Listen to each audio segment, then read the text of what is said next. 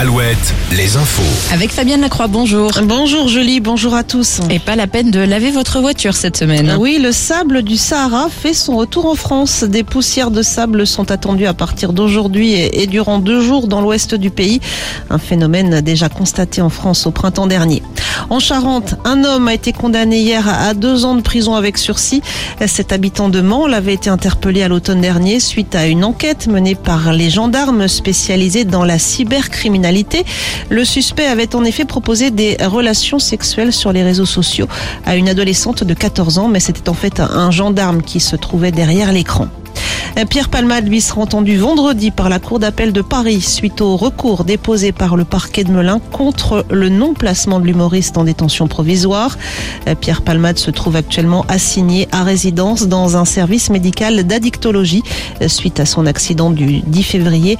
Il est placé sous bracelet électronique. Le comédien fait également l'objet d'une enquête pour détention d'images pédopornographiques. Sur l'île de Ré, on prépare la saison. Un forum de l'emploi est organisé ce matin au Bois-Plage en Ré. Pas moins de 700 postes sont à pourvoir.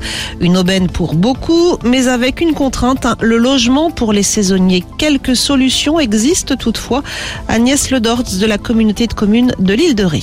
Il y a une étude qui a été réalisée l'année dernière hein, qui visait à estimer un petit peu le, le, besoin, la carence en logement pour les saisonniers. Il y a un certain nombre de propositions d'actions qui ont été réalisées à la suite de cette étude et les communes se sont emparées de cette problématique. Hein. Notamment dans le nord de l'île, il y a plusieurs maisons entre guillemets des saisonniers qui, qui ont vu le jour et qui proposent bah, quelques chambres. Alors c'est pas c'est pas énorme par rapport aux besoins, mais il y a quelques chambres qui sont quand même proposées dans différentes communes. Et puis il y a des projets en cours sur, euh, sur d'autres communes plus dans le sud et notamment des projets aussi de récupérer des emplacements dans les campings pour les saisonniers à certains endroits quand ce sera possible.